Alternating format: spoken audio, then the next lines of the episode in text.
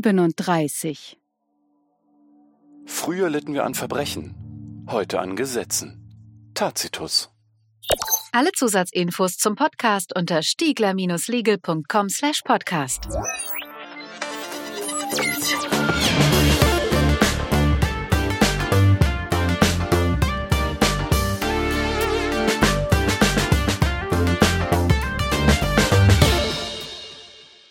Legal Bits. Geehrte Freunde des kuratierten Hörformates, willkommen. Nachdem im vergangenen Jahr bei uns veröffentlichungstechnisch ja relativ wenig los war, legen wir in der letzten Zeit Schlagzahl und Breite der Themen in den Legal Bits weiter zu. Und das finde ich total großartig. Ihr werdet auch gleich noch merken, warum. Wir haben heute den 10. Mai 2021 und sprechen über ein Rechtsgebiet, das wir in den Legal Bits bisher bis auf unbedeutende Ausnähmchen immer vermieden haben.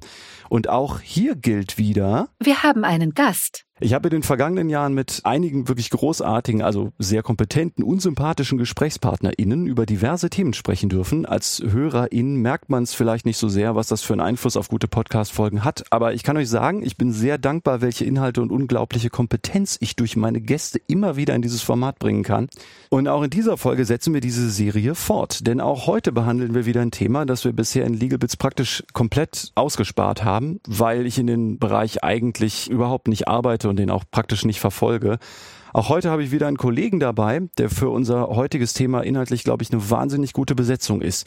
Lieber Oliver, es ist toll, dass du hier bist. Willkommen. Hallo Frank, vielen Dank, dass ich da sein darf. Wir machen das immer so. Sag doch den Hörern ein paar Sätze zu dir, also wer du bist, wo du herkommst, was du machst, deinem Hintergrund, damit die sich grob vorstellen können, wer da mit mir und ihnen spricht. Ja, dann sage ich mal ein bisschen was. Hat mich schon die Einleitung natürlich ganz klein gemacht, lauter hervorragende und kompetente Leute und jetzt komme ich hier. Aber ähm, äh, vielleicht kann ich trotzdem was dazu beitragen. Also ich bin Oliver Kipper, mache seit 18 Jahren ausschließlich Strafrecht, seit 15 Jahren ausschließlich Wirtschaftsstrafrecht, habe ein Büro in Darmstadt, Kipper und Dort, Rechtsanwälte, zusammen mit zwei weiteren Partnern, eine kleine Boutique, ein Associate noch dabei. Im Strafrecht hat das durchaus auch Vorteile. Heißt natürlich, dass wir uns auf so Themen wie große Untersuchungen, Internal Investigations, Compliance eher nicht so versteifen, sondern dass wir mehr tätig sind im Bereich der Verteidigung oder der Beratung von kleineren, mittleren Unternehmen. Ich mache ziemlich viel im internationalen Bereich. Das kommt daher, dass der erste Job, den ich hatte hier in Frankfurt bei einem ebenfalls sehr angesehenen Wirtschaftsstrafverteidiger war, der äh, lange Jahre der Vorstand der Europäischen Strafverteidigervereinigung ECBA war. Holger Matt und der hat mich da so in dieses europäische Thema, in das internationale Thema reingebracht. Mittlerweile bin ich im Vorstand der ECBA. Ich bin Gründungsvater, so kann man es glaube ich sagen, und aktuell Vorstandsvorsitzender der Europäischen Wirtschaftsstrafverteidiger, European Fraud and Compliance Lawyers äh, heißt die Vereinigung oder IFCL ist eine Tochter der ECBA, aber doch ziemlich selbstständig, weil eben ein ganz anderer Kundenkreis dabei ist und ein ganz anderer Themenbereich. Die ECBA, die eher im Bereich Lobbyarbeit in Brüssel tätig ist und tatsächlich sehr, sehr viel für die Strafverteidiger auf mhm. europäischer Ebene tut. Und die IFCL eher als Netzwerkveranstaltung für im Wirtschaftsstrafrecht tätige Rechtsanwälte aus ganz Europa da sind eben dann auch die Compliance-Leute dabei, da sind die mhm. Rechtsanwälte dabei, die Internal Investigations machen. Wir sind in der Fraud Lawyers Association zusammen, einmal in allen vier Jahren. Wir haben jedes Jahr, jetzt seit zwei Jahren natürlich pandemiebedingt leider nicht, jedes Jahr eine gemeinsame Veranstaltung. Die ist alle vier Jahre in London mit der Fraud Lawyers Association. Da sind fast nur Rechtsanwälte, die aus Großkanzleien kommen und diese Themen machen. Mhm. Und dann vielleicht noch so auf nationaler Ebene ein Ding, das eine schöne Sache war und mittlerweile wirklich unglaublich gut läuft. Die Wirtschaftsstrafliche Vereinigung, WISTEF genannt, ist 2007 gegründet worden in den Büroräumen von Kipper und Durt in Darmstadt. Mhm und mittlerweile, glaube ich, die größte wirtschaftsstrafrechtliche Vereinigung, die es in Europa gibt. Ich habe den Überblick verloren. Ich bin da auch nur noch ganz normales Mitglied, aber immerhin mit mhm. einstelliger Mitgliedsnummer. Und ich meine, da sind jetzt mittlerweile fast 700 Mitglieder da. Okay. Das ist was, worauf wir ein bisschen stolz sind, dass das von uns zusammen mit Kollegen aus Mannheim und aus Frankfurt auf die Beine gestellt wurde und dass das jetzt so unglaublich gut läuft. Ja. Ja, das ist so mein Background. Und wie gesagt, im Moment fast ausschließlich Wirtschaftssteuerstrafsachen, andere Sachen in anderen Themenfeldern. Bewegen wir uns nur sehr ungern. Was wir gar nicht machen, sind so Verkehrssachen oder Betäubungsmittel, weil wir uns da schlicht und ergreifend nicht mehr auskennen. Also wir sind sozusagen die Fachidioten unter den Fachidioten. Ja, die Anwälte, ja. die früher mal alles gemacht haben. Jetzt gibt's Leute, die machen nur noch Strafrecht und unter denen, die nur noch Strafrecht machen, sind wir dann auch noch die, die schon nur noch Betrug, Korruption, Steuerhinterziehung, Arbeitsstrafrecht, Untreue machen. Also um das nochmal ein bisschen greifbarer zu machen, was ist so der klassische Mandant bei euch? Der klassische Mandant bei uns ist im Zweifelsfall ein Führungsmitglied eines Unternehmens, dem eine Straftat vorgeworfen wird, Betrug, eine Untreue, eine Steuerhinterziehung. Irgendwas in dem Bereich. Da gibt's ja das ein oder andere Beispiel in den Medien, ne? Da gibt's genug und wenn du ein bisschen die Zeitung guckst, jetzt äh, nächste Woche fängt ein Verfahren hier in Frankfurt an, da äh, würdest du meinen Namen dann vielleicht auch wieder lesen gibt halt eine ganze Menge Verfahren. Die Wirtschaftsstrafrechtler, ich sage das immer so ein bisschen despektierlich, sind so ein incestuöser Verein. Da gibt's vielleicht 100 Kanzleien in Deutschland, die machen 85 Prozent aller Fälle. Das liegt okay. nicht daran, dass die 100 Kanzleien die besten sind. Es gibt ganz sicher super gute Kollegen, die einfach da nicht hingekommen sind und die gerne da mitmachen würden und die das mindestens so gut können wie alle anderen auch. Aber es ist eben so. Wenn du einen wirtschaftsstraflichen Fall hast und du musst ein Unternehmen dahingehend beraten, dass die Mitarbeiter entsprechend vertreten werden, dann wird auf diesen Pool aus den 100 Kanzleien im Zweifelsfall zugegriffen und mhm. nur in Ausnahmen wird der Kreis erweitert sozusagen. Mhm. Okay. Also Wirtschaftsstrafrecht rauf und runter und den internationalen Fokus finde ich natürlich total spannend. Das ist für euch HörerInnen jetzt mal zur Einordnung, damit ihr eine grob eine Idee habt, wo die Reise hingehen wird. Es ist, glaube ich, jetzt keine Überraschung, wenn ich das sage. Es wird um ein Strafrechtsthema gehen. Also. Na endlich. jetzt ist es raus. Ähm, genau, also ich würde mit dir heute gern über eine aktuell geplante Reform im Strafrecht sprechen, Aktuell ist ja geplant, einen neuen Straftatbestand einzuführen, nämlich den Betrieb einer illegalen Internethandelsplattform. Und was ich heute gern machen würde, ist mit dir darüber sprechen, was sie da aktuell planen, denn es ist ja noch nicht entschieden, ob der überhaupt kommt, in welcher Fassung er kommt, aber einfach was da bisher so bekannt ist, was man gerne machen möchte also Stand, glaube ich, Februar, ne? Februar 2021. Nee, mittlerweile sind wir auf einem neueren Stand. Aktueller Stand ist April diesen Jahres. Der Bundesrat wurde angehört im März, hat ein paar Änderungsvorschläge gemacht, hat wenig überraschend den ohnehin schon weiten Straftatbestand nochmal ausweiten wollen. Die Bundesregierung hat Anfang April, ich glaube 1. April dazu Stellung genommen so ein Witz. Und es ist kein Witz in dem Fall ja, leider. Ja. Ähm, ich bin ganz froh. Also die sind jedenfalls nicht da auf den Zug auch noch aufgesprungen und haben noch härtere Strafen und noch mehr Ausweitung der Straftatbestände, die da in dem Katalog drin sind, angenommen, sondern haben also der größtenteils bis auf einen einzigen Punkt dagegen gehalten. Also das ist der Stand der Dinge jetzt. Von daher müsste es vermutlich demnächst in den Bundestag gehen zur Debatte und zur Abstimmung. Mhm. Ich gehe anders als bei anderen Gesetzen, da kommen wir vielleicht nachher noch darauf, gehe ich davon aus, dass das tatsächlich diese Legislaturperiode noch kommt, diese, okay. dieser Straftatbestand. Okay, jetzt lass uns noch nicht zu viel vorwegnehmen, wir sprechen ja gleich drüber, aber ja. Stand April 2021, es soll darüber abgestimmt werden, verstanden? Darüber würde ich gerne mit dir sprechen und, und dann werde ich vielleicht, wenn wir noch Zeit dafür haben, auch noch die ein oder andere Frage haben, die ich einfach nur loswerden will, weil ich einfach mal jetzt einen Kollegen habe, der sie mir beantworten kann. können wir, können wir sehr gerne machen, ist natürlich klar. Möglicherweise vieles von dem, was ich sage, erscheint mir so selbstverständlich, aber es ist gar nicht so selbstverständlich. Von daher ist es gut, wenn du an den Stellen einhakst. Mhm. Mir geht's ja auch so, ich verstehe vom IT-Recht so gut wie gar nichts und insofern ist das ja wunderbar. Also können wir gerne machen. Sag mir einfach, wenn du sagst, da möchte ich gerne nochmal mhm. nachhaken, dann machen wir das und dann versuche ich das so gut zu erklären, wie ich das kann. So wird es geschehen.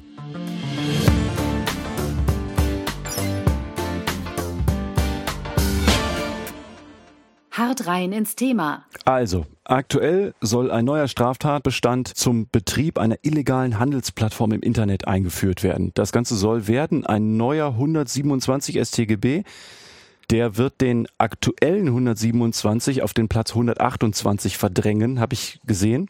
So ist es. Und wir verlinken auch mal den aktuellen Stand dazu. Hilft doch den HörerInnen erstmal, das grob einzusortieren. Also Betrieb einer illegalen Handelsplattform im Internet. Was spielt dieser Straftatbestand für eine Rolle, wenn man mal von oben auf die Gesetzgebungs- oder die Straflandschaft schaut? Also die Rolle wird sich natürlich erst erweisen müssen Ich persönlich bin hochgradig skeptisch und erkenne da einen von unserer aktuellen Bundesjustizministerin nicht völlig ungewohnten Aktionismus. Ich glaube, es gibt in den letzten führenden Ministern und Ministerinnen dieses Ministeriums keinen oder keine, die so aktiv ist wie Frau Lambrecht und gleichzeitig aus meiner Sicht oft nicht sehr zielführend aktiv ist. Andererseits ist das natürlich schon ein Thema der Zukunft, kriminelle Handelsplattformen. Ich habe einen Sohn, der möchte sich gerne PS5 kaufen. Der kam vor einiger Zeit und sagte, Mensch, ich habe jetzt eine Plattform gefunden, da kann ich die kaufen und da kostet die sogar 25 Prozent weniger, als er Liste kosten soll. Mhm. Da habe ich gesagt, das kannst du vergessen. Jeder von uns weiß, das kann er vergessen, aber ein Zwölfjähriger kann das nicht richtig einschätzen. Ja. Und wenn da keiner drauf guckt, dann hätte es sein können, dass der jetzt da 350 Euro irgendwo hin überweist und nie wieder sieht. Also insofern, es gibt einen gewissen Bedarf, da aufzupassen ob es dieses Paragraphen benötigt hätte. Da kommen wir noch dazu. Ich sage aber jetzt schon mal, ohne allzu viel vorwegnehmen zu wollen, ich bin da sehr skeptisch. Okay. Dann schauen wir jetzt mal auf die geplante Vorschrift. Wir packen den kompletten Gesetzestext in den Blog-Eintrag zum Podcast. Ich würde ihn jetzt ungern komplett vorlesen, einfach weil er furchtbar vorzulesen ist. Ja, nicht nur das, sondern er ist natürlich auch stark verschachtelt und in den verschiedenen Nummern des Absatz 1 wird halt ganz viel Bezug genommen auf andere Vorschriften, einfach um so eine Konsistenz zu bekommen. Und nicht mal ich könnte, wenn du mir das vorlesen würdest, das hinterher einsortieren. Ja, das ist das Problem bei Paragraphen, die sozusagen einen Katalog mit sich ziehen für den Fall, in dem sie einschlägig sind wenn du den 100a, auf den wir nachher auch noch zu sprechen kommen, vorlesen wolltest, da wird's noch schlimmer, weil da mittlerweile, ich weiß nicht, wie viele Unterabsätze und und und sind. Hier werden eben lauter Vergehen mhm. aufgezählt in dem neuen Paragraphen 127 bei denen das sozusagen einschlägig sein soll. Aber wenn man ganz ehrlich ist und drauf guckt, dann ist das fast das gesamte Strafrecht, was da drin ist. Es sind sehr, sehr wenige Vorschriften, die ausgenommen sind. Und insofern stört mich das auch gar nicht, dass zum Beispiel eine der Hauptkriterien im Bundesrat war, das noch auszuweiten oder sogar, das war unsere hessische Justizministerin Frau Kühne-Hörmann, die gesagt hat, Katalog streichen, wenn das ein Auffangtatbestand sein soll, dann muss das für alle Straftaten gelten und dann ist es aber das macht mhm. dann schon fast keinen Unterschied mehr, wenn man sich diesen Katalog anguckt. Aber entsprechend furchtbar ist er zu lesen. Ja. Also das sparen wir uns.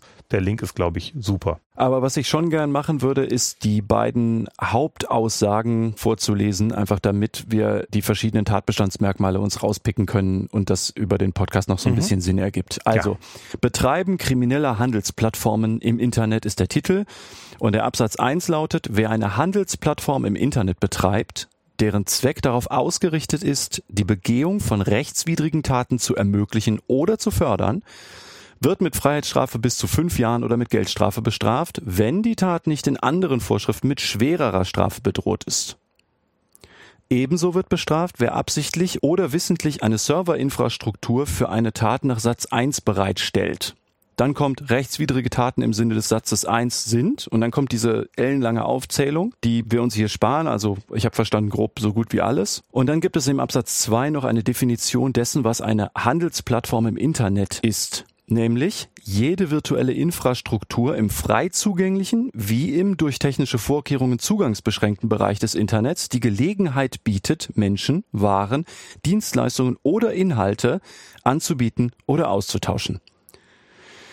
Und dann gibt es noch die Absätze drei und vier, die noch eine Strafverschärfung für besondere Fälle bereithalten.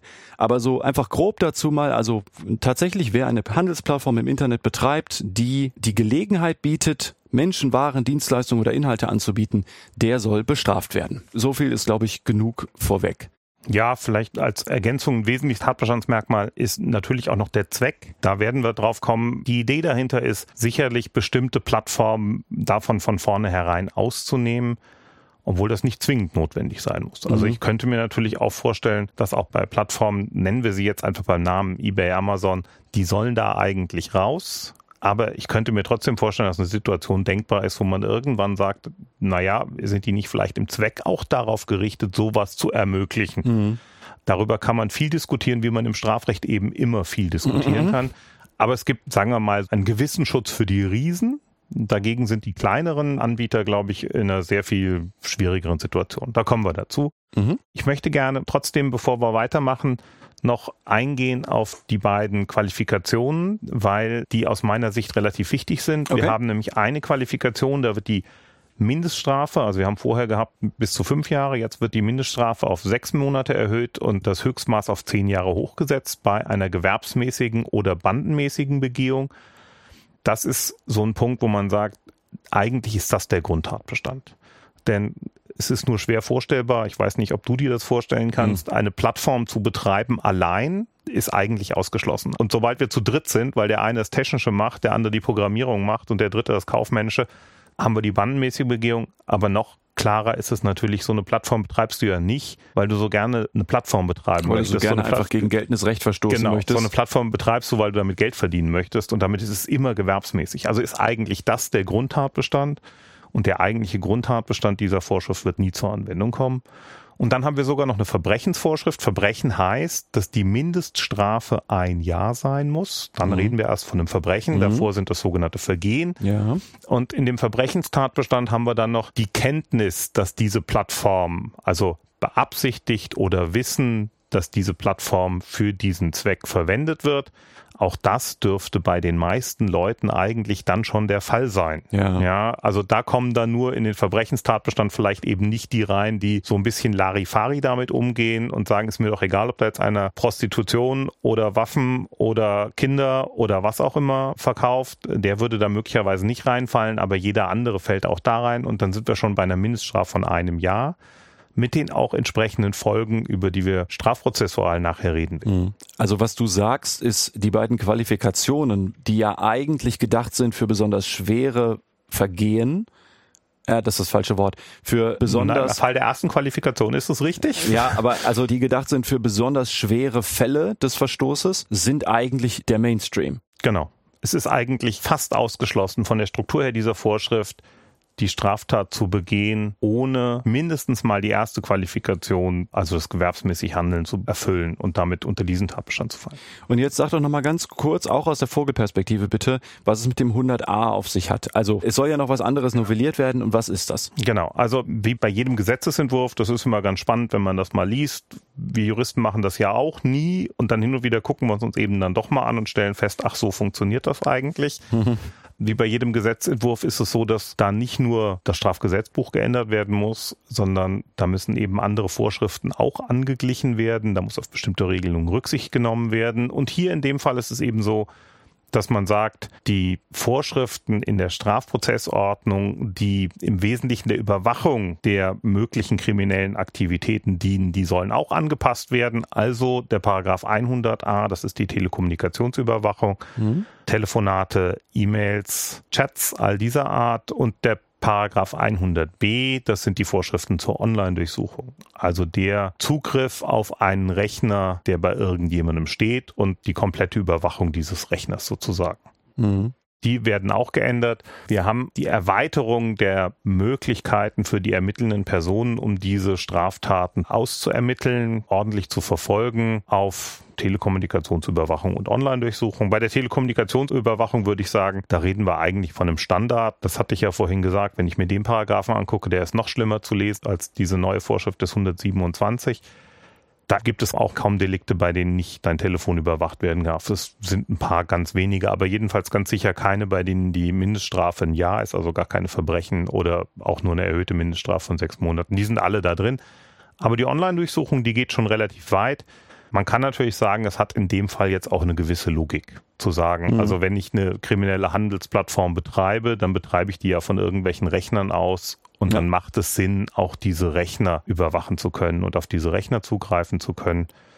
Vielleicht mit der Realität, dass am Schluss diese Vorschrift gar nicht angewendet wird, aber die strafprozessualen Maßnahmen, die aufgrund dieser Vorschrift erlaubt sind, zur Anwendung gelangen. Also dass wir sozusagen diesen 927 StGB mit den entsprechenden Regelungen in der Strafprozessordnung als Umgehung haben, um Sachen zu machen, die Ermittler sonst eigentlich nicht machen dürfen. Ja, spannend. Da sprechen ja, wir noch drüber. Ne? Ein sehr kluger Kollege aus München, Professor Zöller, der hat sich damit mal beschafft mit dieser Vorschrift und der sagte, das ist ja im Prinzip sowas wie der, ich, ich weiß nicht mehr genau, welchen Ausdruck er verwendet hat. Ich glaube, er hat nicht gesagt, der feuchte Traum eines Ermittlers. Das mhm. ist die Fantasie, die sich so ein Ermittler macht. Ja, das ist alles das, was die wollen. Wir dürfen jetzt überwachen, wir dürfen auf die Rechner zugreifen, wir haben jede Straftat, die man sich nur denken kann, im Katalog drinne. Wir können also im Prinzip, wenn wir der Meinung sind, es gibt irgendwie sowas wie Internetkriminalität, können wir eigentlich alles machen. Es ist jetzt mittlerweile alles erlaubt aufgrund der Ausgestaltung von 127 und den daraus resultierenden Änderungen der Strafprozessordnung. Gut, dann würde ich mich jetzt gern an den Tatbestandsmerkmalen entlanghangeln.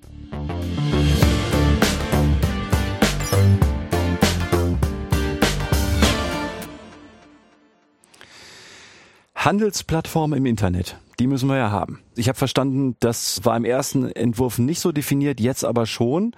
Magst du vielleicht noch ganz kurz was dazu sagen, was sich zwischen diesen beiden Entwürfen geändert hat? Also in Bezug auf die Handelsplattform. Ja, also im ersten Entwurf gab es gar keine Regelung dazu. Da war die Idee, glaube ich, im Wesentlichen getrieben von der Vorstellung, es gibt ein Dark Web oder Deep Web oder, oder sowas, mhm. wo unglaublich viele böse Dinge geschehen. Wahrscheinlich gibt es das auch. Und da muss man dagegen wirken. Aber so richtig klar war das eben nicht. Und deswegen wurde dann vermutlich, und das ist auch richtig so, in dem Fall eine Legaldefinition für Handelsplattformen im Internet geschaffen. Es gibt einen Absatz 2, da wird eben, du hast es vorhin ja, glaube ich, schon vorgelesen, mhm wird eben gesagt, jede virtuelle Infrastruktur im frei zugänglichen wie im durch technische Vorkehrungen zugangsbeschränkten Bereich des Internets. Also das ganze Internet, ob frei zugänglich oder Darknet, ist jetzt der Raum, in dem die Straftaten dieser Art begangen werden können. Und es ist nicht mehr nur noch im Darknet. Ich halte das für richtig, weil ja. Erstens kann es ja nicht sein, dass ich dann sage, okay, dann mache ich es halt nicht im Darknet, dann ja. mache ich es jetzt ja. im frei zugänglichen Internet ja. und falle aus dem Strafraum raus. Das macht keinen Sinn. Ich halte es auch für richtig, weil wenn man sich die Vorschrift anguckt und wenn man sie ernst nimmt, dann muss man eben überall ermitteln können und nicht nur sowas Amorphes haben wie Darknet oder Dark Web ja. oder Deep Web. Also ehrlich gesagt, ich habe gar keine richtige Vorstellung davon, was das eigentlich ist. Also so richtig gut kenne ich mich damit auch nicht aus. Da gibt es sicherlich HörerInnen, die das deutlich besser und tiefer erklären könnten. Das wäre, glaube ich, mal eine separate Folge Legal Bits wert. Aber für den Moment wage ich als Erklärungsversuch das hier. Super stark vereinfacht ist das Darknet ein Teil des Internet, der zwar öffentlich zugänglich ist, aber nicht über normale Browser. Und man kann Sachen im Darknet auch nicht über normale Suchmaschinen finden. Man braucht, um ins Darknet zu kommen, den Tor-Browser, das liegt daran, dass das Darknet technisch gesehen über ein anderes Protokoll läuft als unser normales Web. Dafür braucht man einfach ein anderes Werkzeug.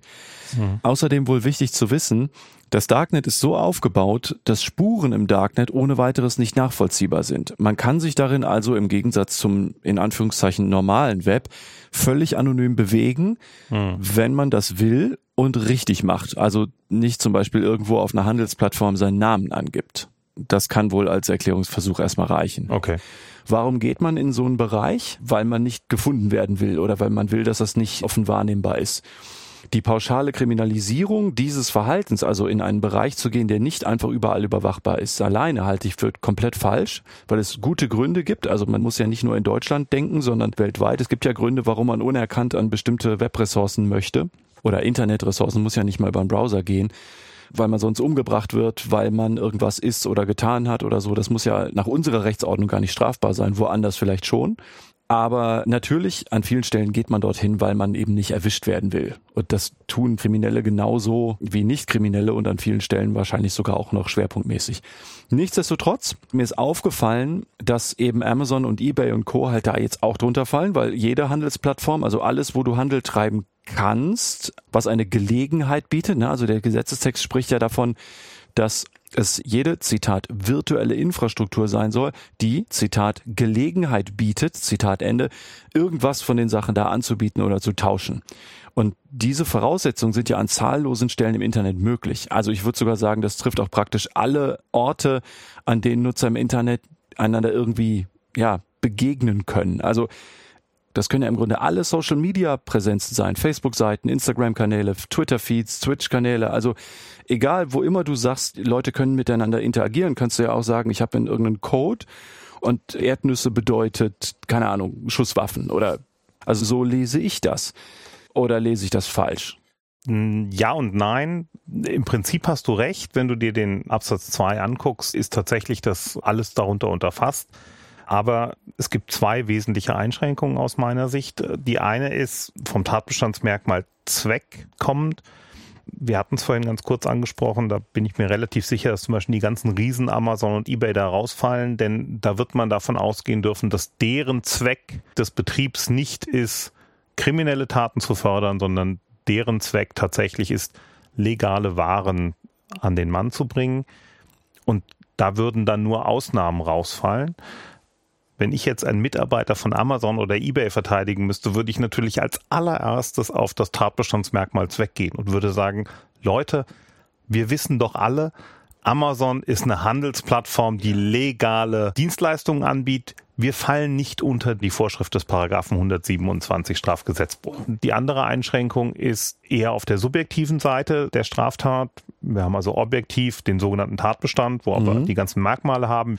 Subjektiv haben wir den Vorsatz oder Fahrlässigkeit und hier haben wir eben nur Vorsatz, der unter Strafe gestellt wird. Mhm. Das heißt, wenn ich eine Plattform betreibe und nicht merke, dass da irgendjemand anders, weil ich eben nicht alle Anzeigen kontrollieren kann und und mhm. und nicht merke, dass da irgendwelche Straftaten begangen sind, dann reicht das eben nicht. Ich muss mindestens mal einen Eventualvorsatz haben. Wenn ich den Begriff hier verwende, vielleicht sagen wir es ganz kurz für die Hörer, die damit noch nicht so vertraut sind. Vorsatz wird allgemein definiert als das Wissen und Wollen einer Straftat. Das mhm. ist ganz einfach. Wir können eine Straftat vorsätzlich begehen, wenn wir wissen, dass ich den, wie Juristen sprechen, vom Erfolg, es klingt so ein bisschen absurd, gerade mhm. bei Straftaten, mhm wenn ich also weiß, dass ich, wenn ich mit einer Dampfwalze über einen Menschen drüber fahre, diesen Menschen töte, dann ist es völlig egal, ob ich das will oder nicht. Ich habe das dann vorsätzlich begangen, mhm. weil ich dieses sichere Wissen hatte, dass es passiert. Ja. Gleiches gilt, wenn ich das unbedingt will. Also, also wenn es dir vor allen Dingen darum geht. will jemanden töten. So. Mhm. Und ich bewerf den mit Seifenblasen. Ja dann handle ich trotzdem vorsätzlich, mhm. auch wenn das Mittel der Wahl völlig absurd ist. Ja, ja, wenn ich nicht weiß, ob das gelingt, aber ich will es unbedingt, handle mhm. ich vorsätzlich. Und dann haben wir den sogenannten Eventualvorsatz und das ist eben die schwierige Abgrenzung zwischen Fahrlässigkeit und Vorsatz. Da gibt es so ein Schulbeispiel, das finde ich immer mhm. unglaublich gut, weil man es daran sehr schnell versteht. Wenn ich mit dem Auto auf einen Polizisten zufahre, dann weiß ich, der Polizist könnte stehen bleiben, der könnte auch zur Seite springen. Wenn er stehen bleibt, ist er tot. Wenn er zur Seite springt, ist alles gut gegangen. Mit Eventualvorsatz handle ich, wenn ich auf den zufahre und sage, wenn er zur Seite springt, hat er es geschafft, ist mir aber auch egal. Mhm. Dann nehme ich dessen Tod billigend in Kauf. Ja. Grob fahrlässig handle ich dann, wenn ich sage, der wird schon zur Seite springen. Mhm. Das wird schon gut gehen, den werde ich schon nicht erwischen, weil der ja klug ist, der springt zur Seite. Ja. Dann vertraue ich darauf, dass alles gut geht. Da sind wir so bei den Grenzen. Eventualvorsatz ist also das Mindeste, was man haben muss. Das heißt, die Leute müssen mindestens billigend in Kauf nehmen, dass da Straftaten vermarktet werden auf ja. dieser Plattform. Und da haben wir die beiden Abgrenzungen, weshalb eben eine ganze Menge Plattformen da vermutlich rausfallen dürften. Habe ich dich richtig verstanden? Ja, prinzipiell kann da jede Online-Präsenz drunter fallen aber aussieben wird man dann an anderen Stellen. Genau so ist es. Also grundsätzlich ist es so, dass jede Plattform da drunter fallen kann. Ist übrigens auch ganz interessant. Das war auch ein Vorschlag im Bundesrat und eines der Punkte, die ja tatsächlich dann der Bundesregierung vorgelegt wurden und von der zurückgewiesen wurden, der Bundesrat hatte vorgeschlagen, den Begriff Handelsplattform durch den Begriff Plattform zu ersetzen, weil er gesagt hat, wir wollen ja alles da drin haben. Mhm. Diese Plattform muss ja vom Täter oder der Täterin auch betrieben werden. Betrieb würde ich als Datenschutzrechtler sehen als denjenigen, der verantwortlich ist, also der entscheidet, was auf dieser Plattform passiert könnte aber natürlich auch derjenige sein, der die, das steht aber glaube ich dann im Absatz 1, Satz 2 auch drin, auch der Bereitsteller der Serverinfrastruktur kann sich auch strafbar machen. Also das heißt nicht nur der Entscheider oder die Entscheiderin muss es sein, sondern das kann auch der oder diejenige sein, die die Serverinfrastruktur betreibt, ja? Genau so ist es. Das ist nicht nur derjenige, der die Idee hat und sozusagen der kreative Kopf hinter dem Betrieb ist, sondern auch derjenige, der technisch die Voraussetzungen dafür zur Verfügung stellt, ist Betreiber dieser Plattform. Das ist auch eine Ergänzung. Der erste Entwurf hatte das noch nicht drin. Der aktuelle Entwurf hat eben diesen Satz 2 drin, in dem auch das Bereitstellen der Serverinfrastruktur ausreicht, um Täter dieser Vorschrift zu sein. Allerdings mit einer weiteren Einschränkung. Deswegen war es ganz gut, dass wir vorhin ein bisschen mhm. über Vorsatz geredet haben. Ja. Bei ihm ist nicht mal Eventualvorsatz ausreichend, sondern da ist der Wortlaut eindeutig, der muss absichtlich oder wissentlich handeln. Das sind eben die beiden direkten Vorsatzformen. Also entweder muss er mit der Absicht handeln, eine solche Plattform bereitzustellen oder die Serverinfrastruktur bereitzustellen, oder er muss jedenfalls wissen, dass es dafür bereitgestellt wird, die Serverinfrastruktur. Deswegen haben wir da einen etwas eingeschränkteren Täterumfang. Also wenn die jetzt zu eins und eins gehen oder zu irgendeinem, meinetwegen auch zu einem ganz normalen kleinen Betrieb, ich gehe da hin und sage, ich hätte gerne eine Handelsplattform, der sagt, klar, das mache ich dir, ich hoste dir das auch, überhaupt kein Problem. Und vielleicht kriegt er gesagt, ich will da gebrauchte Autos verkaufen. Ja, oder gar nichts. Genau, oder gar nichts oder was auch immer. Und dann sagt er, klar, kein Problem, mache ich dir, dann reicht das eben nicht aus. Mhm. Sondern der muss dann schon wissen, um was es geht oder der muss es unbedingt wollen. Das sind die beiden. Du hast jetzt gerade, also das geht vielleicht jetzt ein bisschen weit, ähm, das Fass will ich nicht komplett aufmachen, aber was wahrscheinlich auch für den einen oder die andere Hörerin auch noch interessant ist, ist, du hast ja eben gesagt, wenn ich jemanden mit Seifenblasen töten möchte, habe ich Vorsatz. Natürlich ist es keine Straftatvollendung, also man hat den gewünschten Erfolg nicht erwischt, aber dann kommt man schnell, also das vielleicht nur am Rand gesagt, in so eine Versuchsstrafbarkeit. Also man kann in bestimmten Fällen auch für den Versuch einer Strafbarkeit bestraft werden. Ja, ich kann sogar für den untauglichen Versuch bestraft werden. Also selbst wenn ich weiß oder selbst wenn es offensichtlich ist, dass der Versuch eben nicht taugt, wenn ich jemanden mit Seifenblasen töten will, kann ich selbst dafür bestraft werden. Natürlich ist man da bei sehr, sehr vielen Milderungsaspekten bei der Strafzumessung, aber das ändert nichts daran, dass es jedenfalls rechtlich eine versuchte Tötung sein kann. Einschränkungen gibt es noch beim sogenannten Warndelikt. Mhm. Aber da, ja, okay. da driften wir jetzt ab. Ja, ja, okay, okay. Wenn wir thematisch da sowieso schon sind, dann lass uns doch darauf jetzt bitte gucken. Du hast es ja mehrfach auch gesagt. Es gibt jetzt so Plattformen, die vom Zweck her ausgenommen sein sollen, aber unabhängig davon, wenn wir jetzt so eine Plattform haben, eine Plattform kann sich ja nicht strafbar machen, eine Plattform kann auch nicht ins Gefängnis gehen und kann auch nicht über losgehen und 4000 Mark einziehen. Aber wen betrifft das denn nun konkret? Also nehmen wir mal Fall eBay, Amazon, also eine größere Struktur, also eben nicht nur eine Person, sondern sagen wir mal so eine Struktur, dass man eben auch nicht mehr sagt, ah, du hast es doch gewusst, weil der Olli, der, ihr arbeitet doch zusammen, ne? Ihr macht gemeinsame Sache und ihr habt das doch mitgekriegt. Also, dass man das irgendwie zurechnen könnte. Größere Struktur, du hast MitarbeiterInnen und wer macht sich denn jetzt, wenn sowas auffliegt, denn dann in dieser Organisation strafbar? Haftet immer der Geschäftsführer, die Geschäftsführerin? Ist es der Mitarbeiter, die Mitarbeiterin? Wer ist es denn? Das ist in Deutschland immer noch ganz einfach und ganz klar geregelt.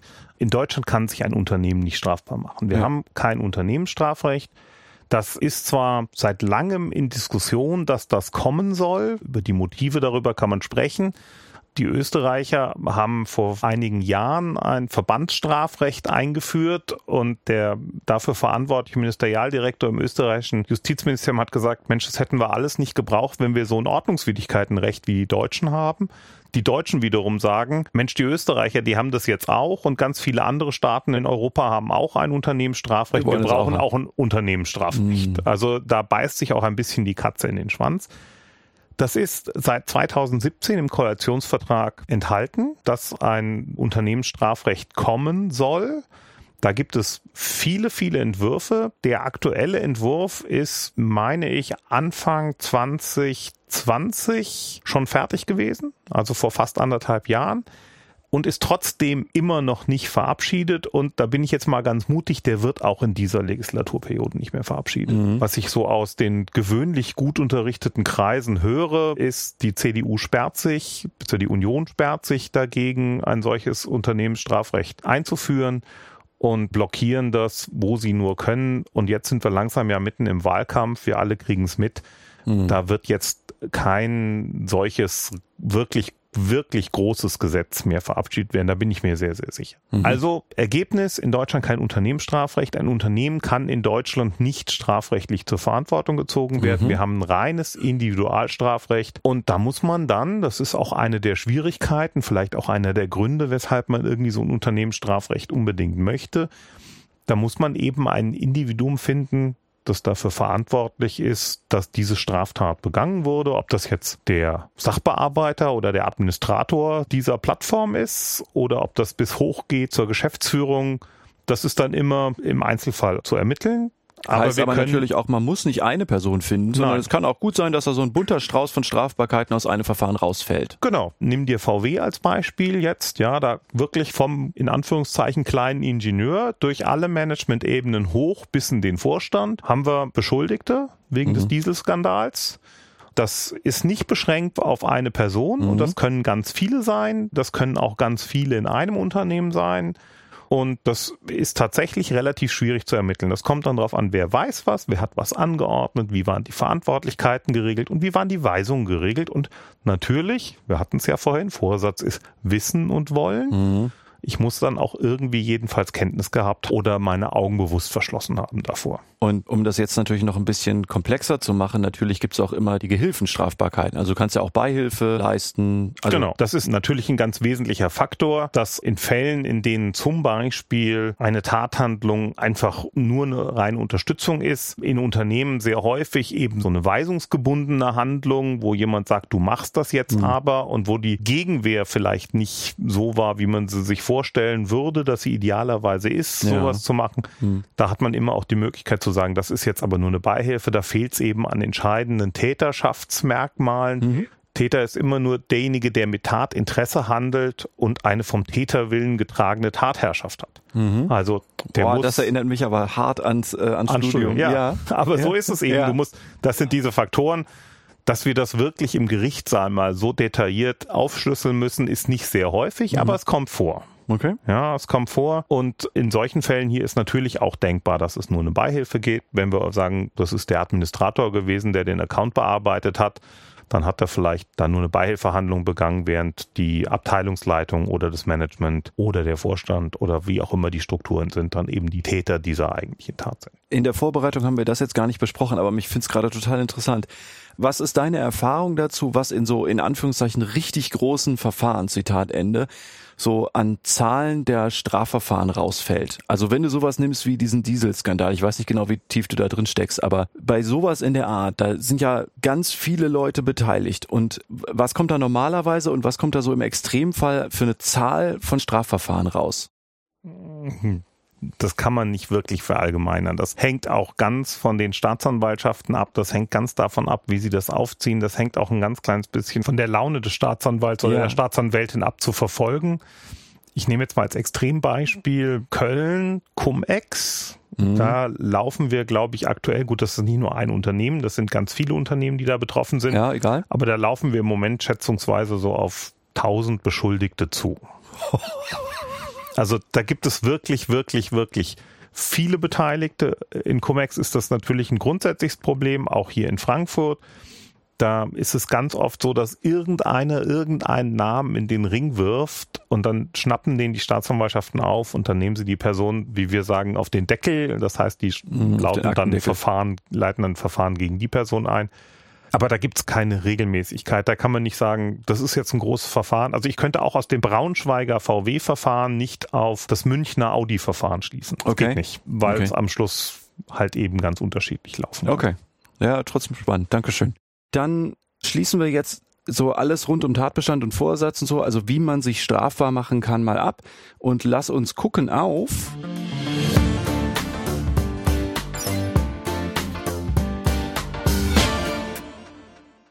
die Frage, was diese neue geplante Vorschrift für Konsequenzen haben wird.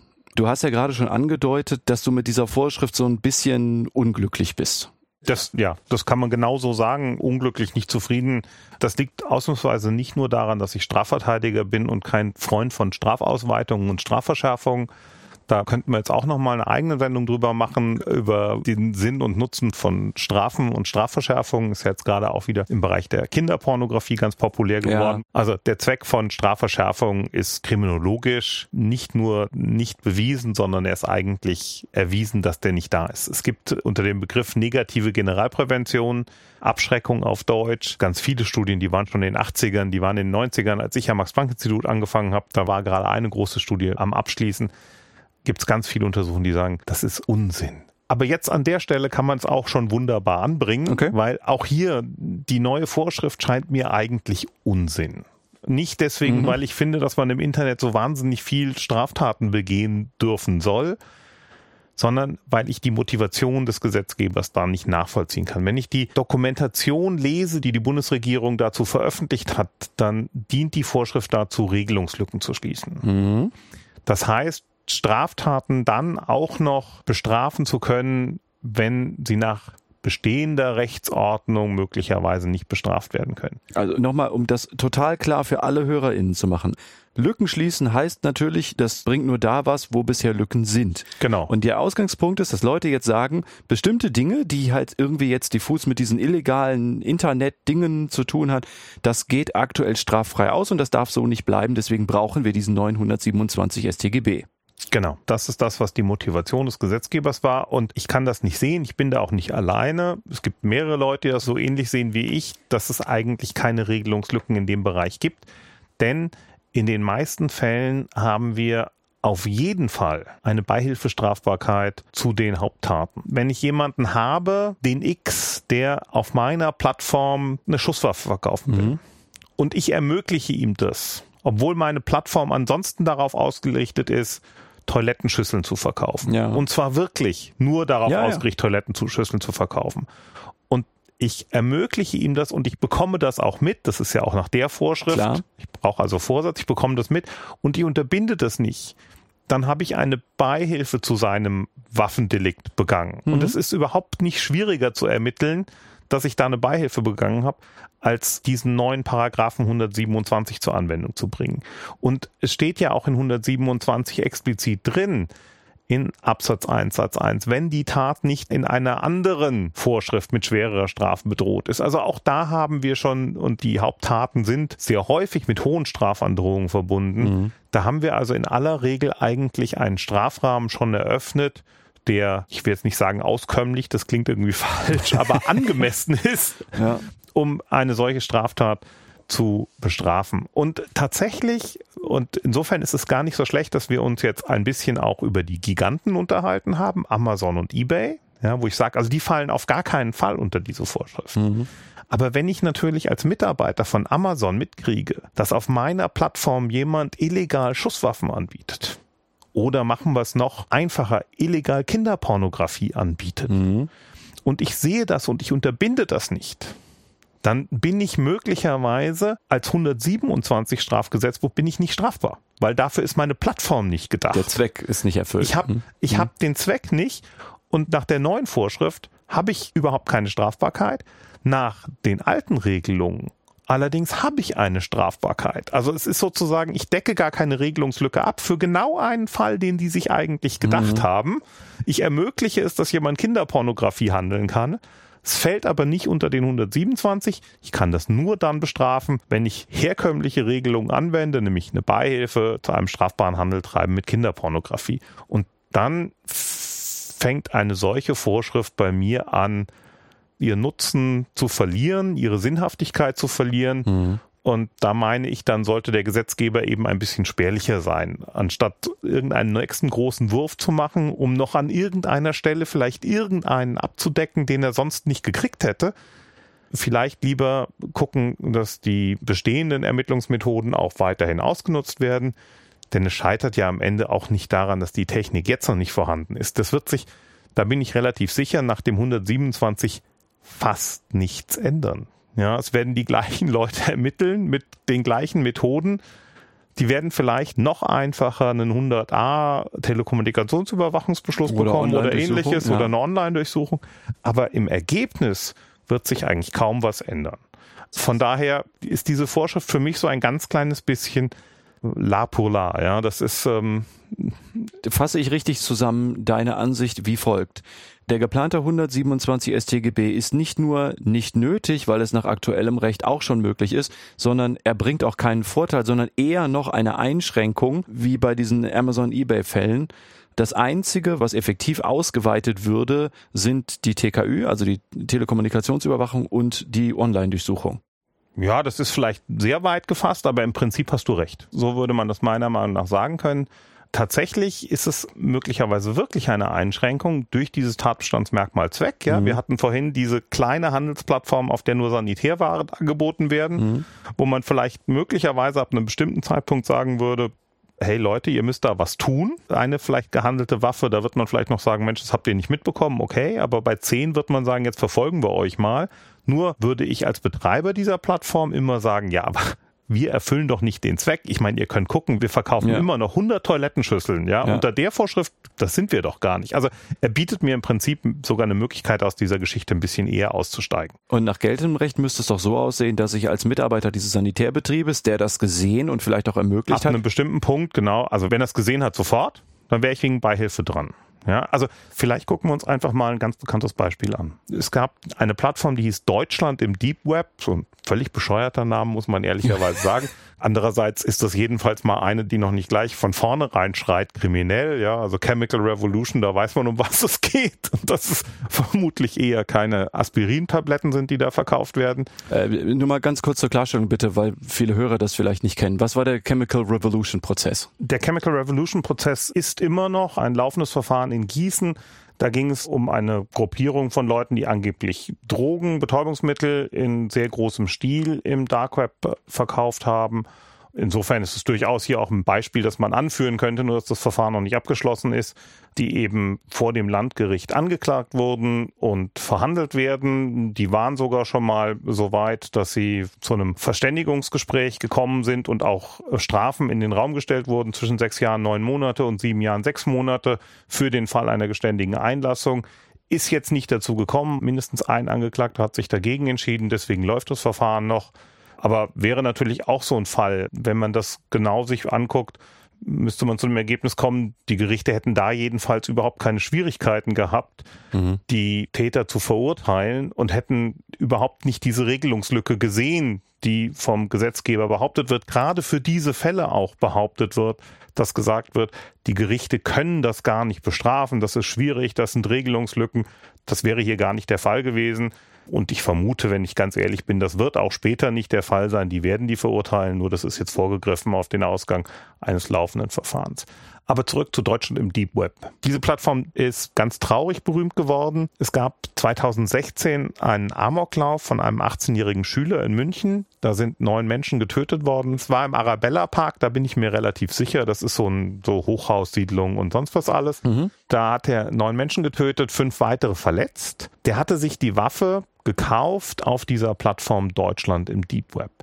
Und später sind nicht nur der Verkäufer der Waffe ermittelt und verurteilt worden, der hat übrigens sieben Jahre bekommen, der Verkäufer dieser Waffe, okay. sieben Jahre Freiheitsstrafe, sondern auch der alleinige Administrator der Webseite, der ist ermittelt worden. Der saß im Bereich des Landgerichts Karlsruhe und die Staatsanwaltschaft Karlsruhe hat dann vor dem Landgericht Karlsruhe Anklage gegen den erhoben. Und auch das Landgericht Karlsruhe hatte überhaupt keine Schwierigkeiten, den rechtskräftig zu sechs Jahren Freiheitsstrafe wegen neunfacher fahrlässiger Tötung und fünffacher fahrlässiger Körperverletzung zu verurteilen. Also mhm. es war überhaupt kein Problem zu sagen, du hast hier sogar in dem Fall täterschaftlich, also nicht mal als Beihelfer, du hast täterschaftlich eine fahrlässige Tötung begangen. Mhm. Im Gegensatz zu Beihilfe zu einer vorsätzlichen Tötung, die konnte ja. man nicht annehmen, aber hat gesagt, wenn du das nicht gemacht hättest, dann wären diese Tötungen nicht begangen worden und am Ende war es deine Sorgfaltspflicht dafür zu sorgen, dass das nicht passiert. Deswegen ja. wirst du wegen fahrlässiger Tötung verurteilt. Der hat sechs Jahre Freiheitsstrafe bekommen. Und wenn ich mir die Gesetzesbegründung, die hier von der Bundesregierung vorgelegt wurde, durchlese, denke ich, eigentlich hätte das gar nicht erfolgen dürfen, weil laut den Motiven dieser Gesetzesbegründung sind das genau diese Lücken, für die die genau, neue Regelung ja. angewendet werden. Und ganz kurz habe ich noch überlegt, ob man jetzt einhaken soll, ja, wir brauchen mehr TKÜ oder Online-Durchsuchung, aber auch das war ja noch nicht Gesetz. Also das ging ja auch alles ja. ohne. Ja, natürlich, weil der Handel mit Betäubungsmitteln eben schon für eine TKÜ reicht und auch für eine Online-Durchsuchung reicht. Also mhm. das kriegst du beides über diese Vorschriften hin. Und eine Online-Durchsuchung bei Tötungsfällen weiß ich nicht so genau, aber jedenfalls die TKÜ bei Tötungsfällen ist auch kein Problem. Mhm. Ich gehe davon aus, dass man in Tötungsfällen auch eine Online-Durchsuchung machen kann. Ist ja so meistens so die Spitze, ne, bei der irgendwie alles greift. Genau so ist es, außer, das ist übrigens sozusagen nochmal ein Beiwerk hier zu der Geschichte, der Bundesrat hatte in seinen Verbesserungsvorschlägen zu dem Gesetz tatsächlich nochmal eine über den Verbrechenstatbestand hinausgehende Vorschrift vorgeschlagen mit einer Mindeststrafe von zwei Jahren statt einem Jahr für Fälle, in denen die Plattform dem Handel von kinderpornografischem Material dient. Und da hat die Bundesregierung in ihrer Antwort relativ deutlich klargestellt und hat gesagt, also Leute, wir stellen ja auch den Handel von Auftragskillern nicht unter besonders schwer. Und jetzt sagt ihr also, wenn ich jemanden vermittel, der Auftragsmorde durchführt, der ist jetzt weniger hart zu bestrafen als mhm. jemand, der Kinderpornografie vermittelt. Das kriegt man ähm, schlecht verkauft. Das, das ist nicht nur schlecht zu verkaufen, das macht schlicht keinen Sinn. Ja. Das ist auch nur zu erklären mit einer wie soll ich das sagen? Mit Aktionismus, mit einer ganz besonderen Mission, auf der jemand ist. Genau, mit einer ganz besonderen Mission, die im Moment im Bereich der Kinderpornografie mhm. zu erkennen und zu finden ist. Ich will natürlich nicht sagen, dass ich Kinderpornografie richtig und nee. gut finde, das gehört bestraft. Allerdings die aktuellen Verschärfungen in diesem Bereich, die sind aus meiner Sicht nicht mehr verhältnismäßig im Vergleich zu anderen Strafvorschriften, die wir haben. Es ist sicherlich ein Thema, das einfach immer wieder aktuell ist. Mhm. Ja. Ja. Wenn in irgendeinem Bereich irgendeine Strafe kommt, dann ist das allererste was verlangt wird, Strafverschärfung. Klar. Ich meine, das haben wir jetzt im Zusammenhang mit Cum-Ex auch gesehen. Die erste Folge von den vielen Cum-Ex-Straftaten war, dass man die Strafbarkeit ausgeweitet hat und die Verjährung verlängert hat. Es gibt keinen vernünftigen Grund dafür, aber man hat es gemacht, weil sozusagen in der Öffentlichkeit verlangt wurde. Ich habe auch die Notwendigkeit. Eindruck, das, ist, das ist ein ganz wesentlicher Faktor, ja. Und es läuft ja auch in der Politik eigentlich, also jetzt sehr grob zusammengefasst, eigentlich immer so, wenn irgendwas passiert, ein Amoklauf, irgendeine Kinderpornografie-Ring wird hops genommen, irgendwo wird jemand angeklagt, weil er eine Waffe gehandelt hat, irgendwas, dann wird reaktiv immer sofort im Parlament geschrien, man müsse strengere Gesetze haben. Dann gibt es Leute, die die basically antworten, das brauchen wir nicht. Das kann man aktuell auch schon machen. Wir müssen die Gesetze halt mal anwenden, aber strengere Vorschriften brauchen wir eigentlich nicht. Das, was ihr nicht gut findet, ist schon unter Strafe gestellt. Das müsste man halt durchziehen. Und dann kommt als Retourkutsche eigentlich immer sofort, ah, Sie sind also für. Kinderpornografie, ja. was auch immer. Also das ist sicherlich natürlich ein Phänomen auch in der öffentlichen Wahrnehmung. Ist ja ganz interessant. Mit die stärksten Gegner von Strafverschärfungen sind Richter. Die meisten mhm. Richter mhm. wissen, dass Strafverschärfung Quatsch ist. Die wissen, dass sie einen Strafrahmen haben, innerhalb dessen sie ein vernünftiges Urteil finden müssen und auch in 99 Prozent der Fälle können. Die haben überhaupt gar keine Schwierigkeit, angemessene Urteile zu finden. Die größte Schwierigkeit, die Richter mit unangemessenen Urteilen haben, ist eigentlich dann, wenn der Strafrahmen so hart und so hoch ist, dass sie versuchen müssen, da irgendwie mit irgendwelchen Begründungen drunter zu kommen. Mhm. Der minderschwere Fall des Mordes, der im Gesetz nicht festgelegt ist, ist genau aus so einer Situation herausgekommen. Das war so ein Tyrannenmord. Eine Ehefrau, die ihren schlafenden Mann umgebracht hat, weil sie nicht anders konnte, weil wenn er mhm. ihr normal gegenübergestanden hätte, hätte sie ihn nicht umbringen können, weil er viel stärker, viel größer als sie mhm. war und so konnte sie ihn eben nur im Schlaf töten. Das war dann natürlich heimtückisch und war ein Mord. Und dann hat man aber gesagt, wir müssen ja irgendwie eine angemessene Regelung dafür finden. Die gehört nicht lebenslang ins Gefängnis. Und dann hat man einen minderschweren Fall des Mordes gehabt. Und das sind so Fälle eher, die die Richter versuchen, wo sie mal den Strafrahmen nach unten ausdehnen in irgendeiner Form, was eigentlich nicht geht, dann wird eben über sowas gearbeitet. Ich habe noch nie einen Richter gehört, der gesagt hat, ich finde, mein Strafrahmen reicht mir hierfür nicht aus, für mhm, diese Strafrahmen. Das gibt's bei Richtern nicht.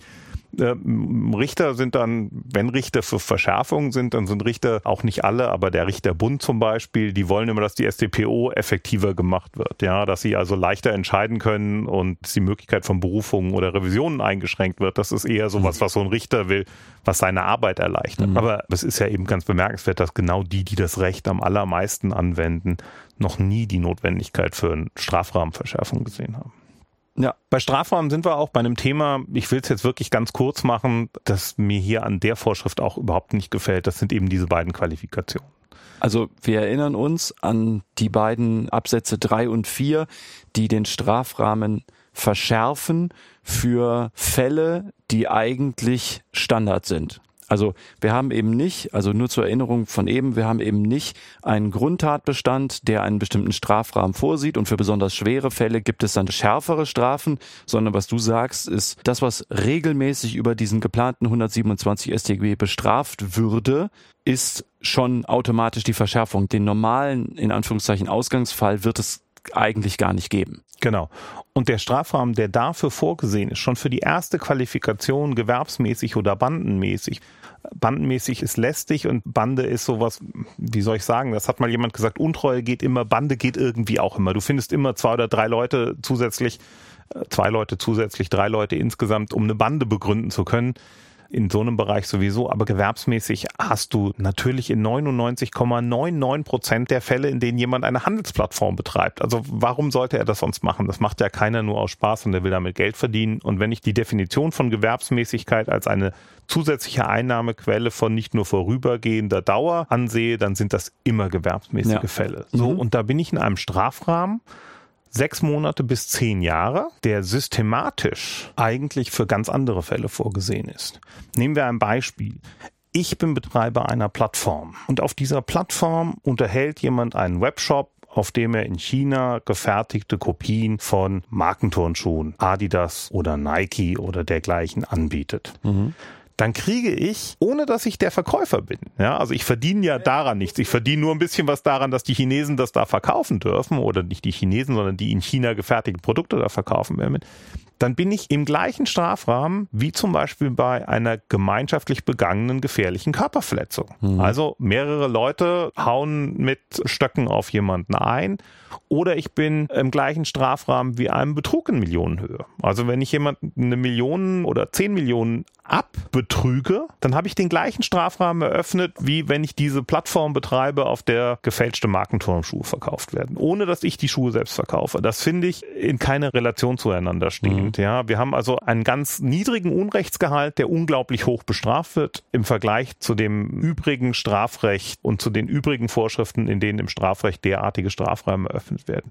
Und wenn es dann so weit geht, dass der Betreiber auch noch weiß, dass Verbrechen auf seiner Plattform begangen werden, also zum Beispiel der Handel mit fast allen Betäubungsmitteln. Nicht mit allen, aber mit fast allen Betäubungsmitteln. Wenn ich das weiß, dann bin ich im Bereich Verbrechen und dann habe ich eine Mindeststrafe von einem Jahr, kein Strafmaß nach oben, das heißt bis 15 Jahre geht das dann. Und dann habe ich eine wahnsinnig hohe Strafandrohung für eine Tat, die von der eigentlichen Straftat immer noch ziemlich weit weg ist. Mhm und die im Vorfeld dieser Straftat liegt und die sich dann möglicherweise selbst ja gar nicht realisiert. Also ich stelle die Plattform zur Verfügung, ja. da werden Betäubungsmittel angeboten, aber es kauft keiner.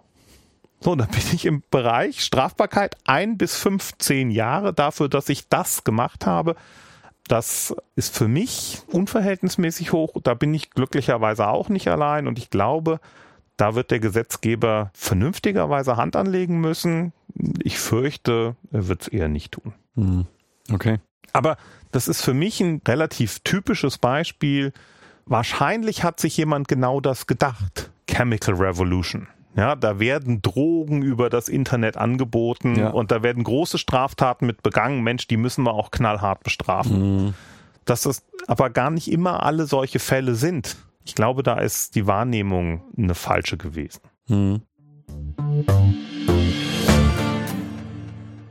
Eine Frage hätte ich noch, nämlich nehmen wir mal an, Jetzt kommt es dazu, dass die Ermittlungsbehörden von so einer Plattform Daten erhält. Also die gehen da rein und beschlagnahmen die Festplatten oder es ist eine Online-Durchsuchung. Also auf welchem Weg auch immer bekommt die Staatsanwaltschaft jetzt Daten von so einer Plattform in die Hand. Und nehmen wir mal an, das sind sehr viele Daten. Mhm. Dann würde ich mir jetzt vorstellen, dass so eine Staatsanwaltschaft damit auch sehr schnell überfordert sein kann. Weil auch die arbeiten ja mit einem Personalschlüssel, auch die haben nur begrenzt Kapazitäten. Und wenn ich mir jetzt vorstelle, die bekommen jetzt terabyteweise Daten und jetzt sagen wir mal nicht nur Videodaten, die viel Platz brauchen, sondern viele Transaktionsdaten und müssen es irgendwie sortieren und auswerten. Wie macht so eine Staatsanwaltschaft das? Ja, das ist aus, tatsächlich aus meiner Sicht ein ganz erhebliches Problem. Terabyte, das ist ja sozusagen von gestern. Ja, okay. Ähm, wir, die absolute Menge an Daten, die sichergestellt werden, sind eine der großen Herausforderungen in verschiedener Hinsicht in solchen Verfahren. Wenn wir mal auch da so ein bisschen zurückblicken oder auf das gucken, was schon passiert ist, CO2-Verfahren ist schon neun Jahre her. Da wurde wegen dem Handel mit diesen CO2-Zertifikaten unter anderem auch gegen Mitarbeiter der Deutschen Bank ermittelt. Und da wurde berichtet, dass die sichergestellten Daten Umfang von mehreren Petabyte hatten. Mhm. Und ich gehe davon aus, dass das in einigen zwischenzeitlich angestoßenen Wirtschaftsstrafverfahren, also nehmen wir Cum-Ex in Köln, nehmen mhm. wir VW in Braunschweig, nehmen wir Audi in München, überhaupt nicht anders sein wird. Die Kanzlei Gleis Lutz, die in dem Audi-Verfahren tätig ist, Die hat jüngst berichtet, dass sie im Rahmen ihrer Tätigkeit zivilrechtlich, aber am Ende sind das die gleichen Daten, die ein Staatsanwalt mhm. mitnehmen würde, 45 Petabyte an Daten vorliegen hat. 45 Petabyte, das ist für einen normalen Menschen unvorstellbar viel Material. Also ich weiß es nicht. Ich nehme an, alle Schriftsätze, die ich in den letzten 20 Jahren mit meinen Partnern und Partnerinnen zusammen geschrieben habe, haben wahrscheinlich vielleicht ein Gigabyte an Daten. So, wahrscheinlich ist das immer noch zu viel. Und um da dran zu kommen, musst du sozusagen schon Videos von den Schriftsätzen irgendwie gespeichert genau. haben. Genau, also, aber, aber ja. nehmen wir das mal an, ja. Also das, was wir zusammen ja. in 20 Jahren zusammengefasst haben, sind ein Gigabyte und ein Petabyte ist das ein Millionenfache davon. 45 mhm. Petabyte, also das 45 Millionenfache davon. Das ist eine unvorstellbar große Menge an Daten. Und derart große Datenmengen kann gar keine Staatsanwaltschaft in Deutschland alleine mit den Bordmitteln analysieren. Das geht nicht, dieses Know-how ist nicht da und auch die technischen Voraussetzungen sind bei keiner Staatsanwaltschaft, die ich kenne, geschaffen. Also müssen sich die Staatsanwaltschaften in solchen Fällen die Unterstützung von Spezialunternehmen, privaten Spezialunternehmen hinzukaufen. Und daraus ergeben sich dann natürlich wieder neue Probleme. Mhm. Das ist dann nicht mehr nur die reine Datenmenge, die ein Problem ist, sondern da gibt es weitere Probleme, von denen das erste und möglicherweise rechtlich schwierigste eigentlich die Übertragung von der rein hoheitlichen Ermittlungstätigkeit. Also ich als Staatsanwaltschaft ermittle ja als Vertreter des Staates. Mhm und ich übertrage diese rein hoheitliche Ermittlungstätigkeit dann auf Private. Die Privaten sind aber möglicherweise auf andere Weise verpflichtet. Die sind natürlich ja. dann gegenüber dem Auftraggeber verpflichtet, aber nicht in der gleichen Weise wie ein Staatsanwalt gegenüber dem Staat verpflichtet ist. Also eigentlich ist die Übertragung von hoheitlichen Tätigkeiten auf Private nicht vorgesehen. Deswegen kann auch ein Staatsanwalt, wenn er durchsuchen möchte, nur die Polizei hinzuziehen und sagen, mit dem Polizeibeamten durchsuche ich jetzt nicht. Der kann nicht sagen, die Gorilla Security rufe ich jetzt an und gehe mit denen da rein. Das geht nicht. Mischen mal auf. Genau. Das geht nicht, das ist ganz klar geregelt. Aber bei den Daten ist das eben gängige Praxis. Und das ist sicherlich ein Problem, das wir haben. Dann haben wir die Frage, wie zieht man die Unternehmen eigentlich hinzu? Ja. Weil das ja nicht geht. Die können ja nicht als Ermittlungsbeamte der Staatsanwaltschaft tätig sein. Also werden sie als Sachverständige hinzugezogen, um diese Tätigkeit auszuüben, weil das ist vorgesehen. Der Staat darf sich Sachverständiger, und das sind dann Private, bedienen, mhm. um Sachen zu beurteilen, für die die eigene Expertise fehlt. Nur diese Unternehmen sind eigentlich keine Sachverständigen. Das heißt, ich wende eine Vorschrift an, die gar nicht passt. Denn die werden ja nicht mit einer Sachverständigen-Tätigkeit beauftragt, sondern mit einer Ermittlungstätigkeit. Ja. Also der klassische Sachverständige ist eben derjenige, der sagt, aus der... Der eine Tatsache beurteilt und nicht eine Strafbarkeit. Ja, und der aber auch nicht die Tatsachen erstmal ermittelt, sondern der Sachverständige ist derjenige, der sagt, wenn ich mir eine Schussbahn angucke, dann stelle ich fest, dass der Schütze mindestens 150 Meter entfernt und drei Meter oberhalb gestanden haben muss. Mhm.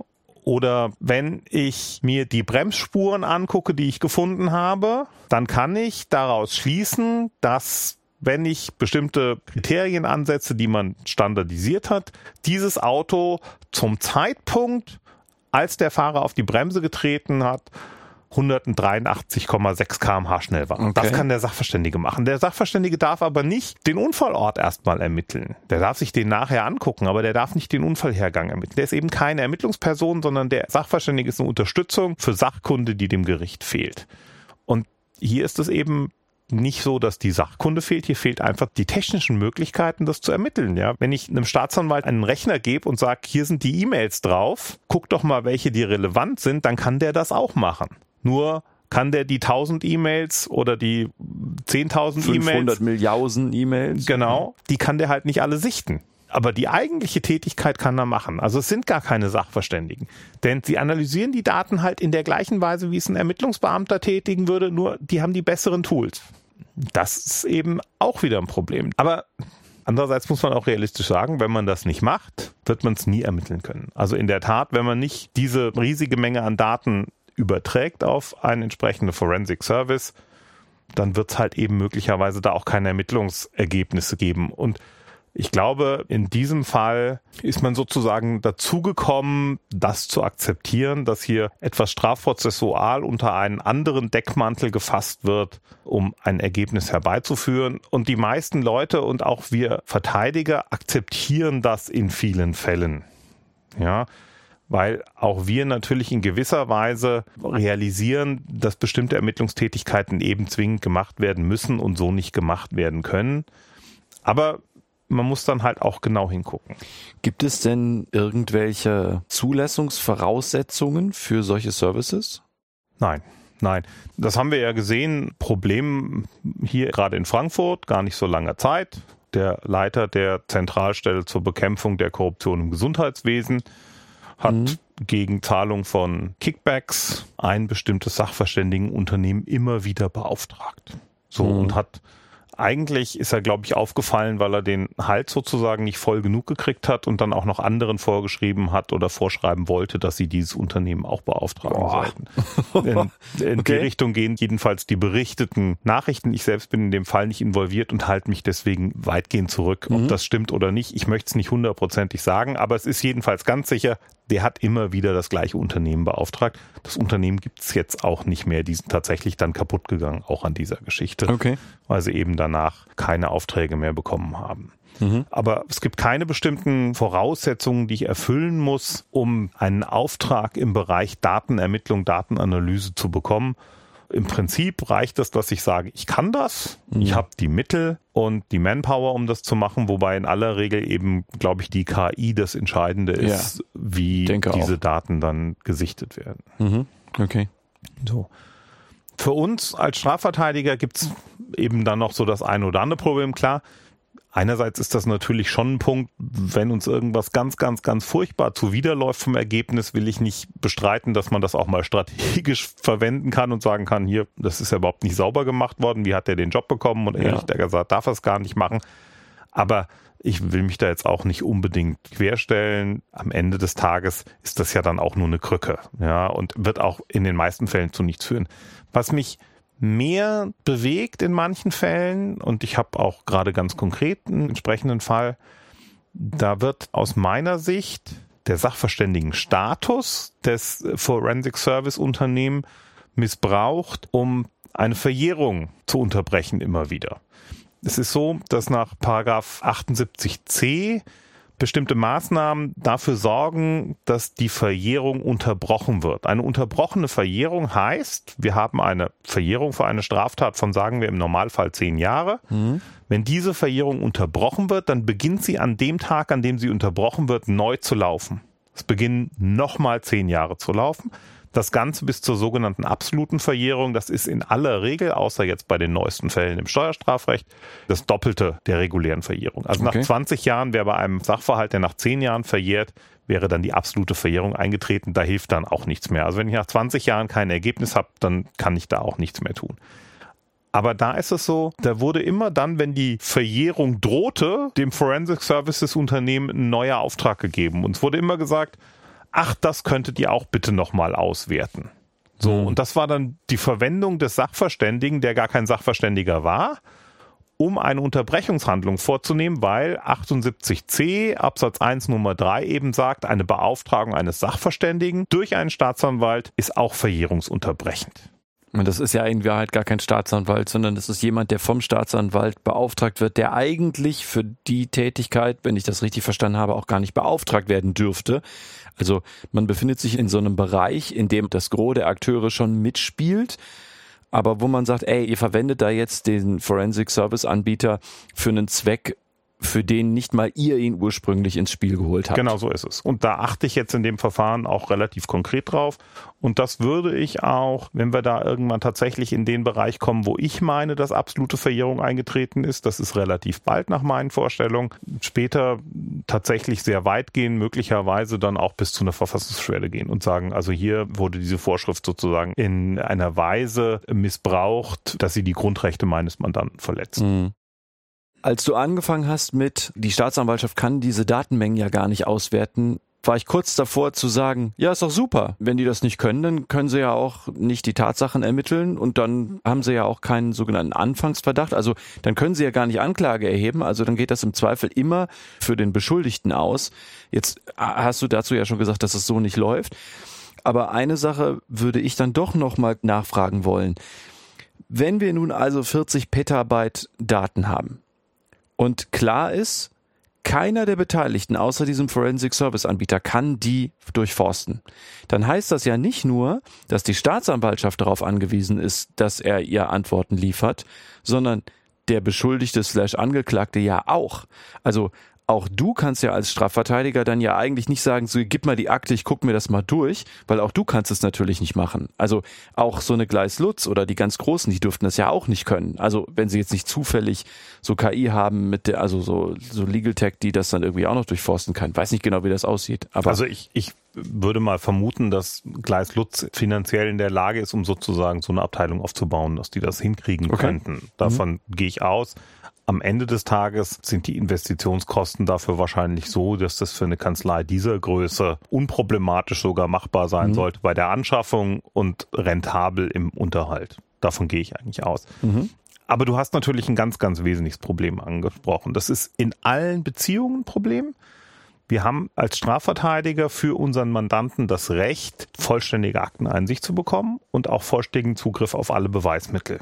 Was nützt mir das, wenn ich von auch nur einem Petabyte an Daten rede? Mhm. Wenn mir die ein Petabyte an Daten der Zugriff dafür gewährt wird, dann kann ich mit meiner Kanzlei jedenfalls und mit den Bordmitteln, die wir haben, und auch mit den finanziellen Mitteln, die dann die meisten Angeklagten haben. Klar. Also selbst wohlhabende Angeklagte haben, kann man keine eigene Auswertung durchführen. Nur in ganz, ganz seltenen Fällen mag das sein, ja. dass das Unternehmen, das da beteiligt ist, für das der Beschuldigte gearbeitet hat, dass die so weit unterstützen und sagen, wir übernehmen diese Kosten, aber da reden wir ja eben ganz schnell von sechs- und siebenstelligen Beträgen. Mhm. Also sind wir immer darauf angewiesen, was in die Akte überhaupt reinkommt.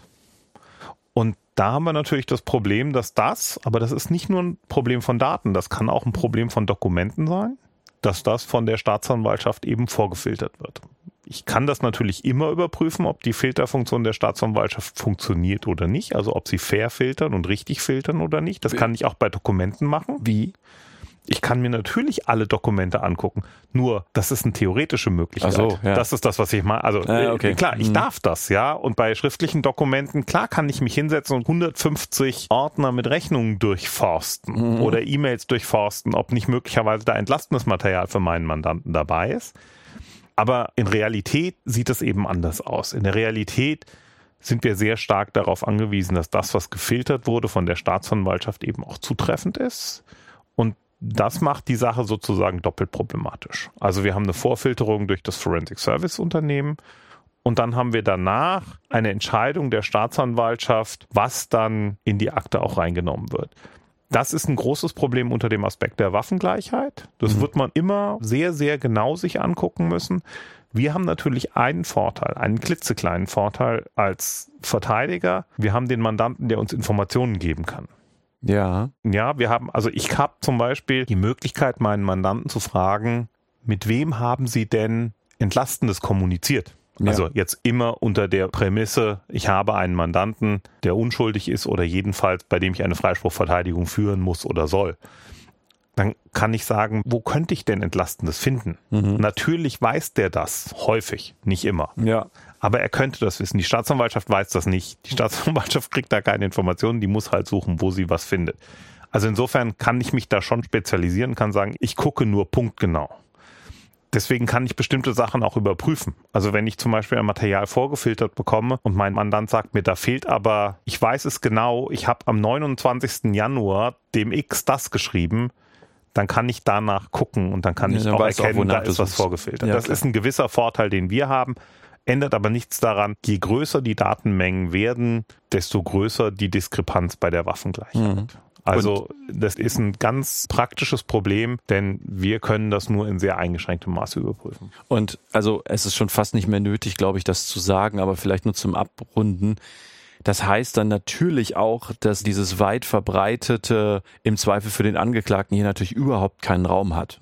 Gar keinen Raum, denn so funktioniert der Zweifelsgrundsatz nicht. Der Zweifelsgrundsatz sagt nur dann, wenn ich tatsächliche Zweifel an einer Version habe, dann muss ich dem Angeklagten glauben. Aber wenn ich lauter belastendes Material habe und ja. und nur die Möglichkeit besteht, dass in dem nicht ausgewerteten Material auch entlastendes ist, dann bestehen keine Zweifel. Klar. So mhm. ist es. Der Zweifelsgrundsatz äh, findet in der Realität so gut wie nie statt. Mhm ich kann mich in 18 Jahren, die ich das jetzt mache, nicht an einen einzigen Fall erinnern, wo der Zweifelsgrundsatz im Sinne von, es gibt zwei Möglichkeiten, wie es gewesen sein kann und mhm. ich kann weder die eine noch die andere sicher ausschließen.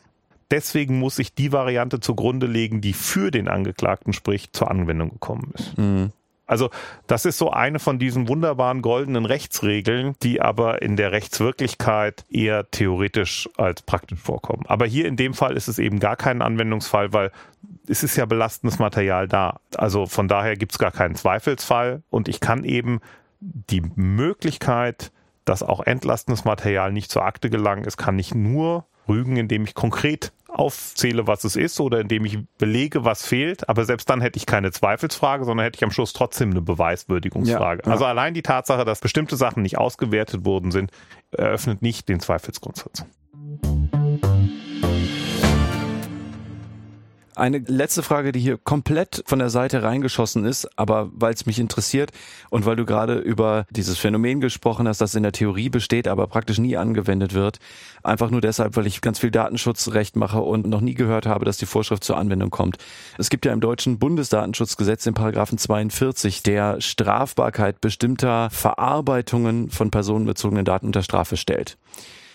Gibt es irgend, also hast du irgendwelche Erfahrungen dazu, ob der jemals angewendet wurde? Spielt er irgendeine Rolle? Denn ich habe noch nie von irgendeinem Verfahren gehört, wo der irgendeine Rolle spielt. Wie ist deine Sicht darauf? Also ich habe das nicht recherchiert, aber ich kann sagen, mir ist er noch nicht begegnet. Ich hatte noch nie einen Fall, in dem Paragraph 42 Bundesdatenschutzgesetz eine Rolle gespielt hätte.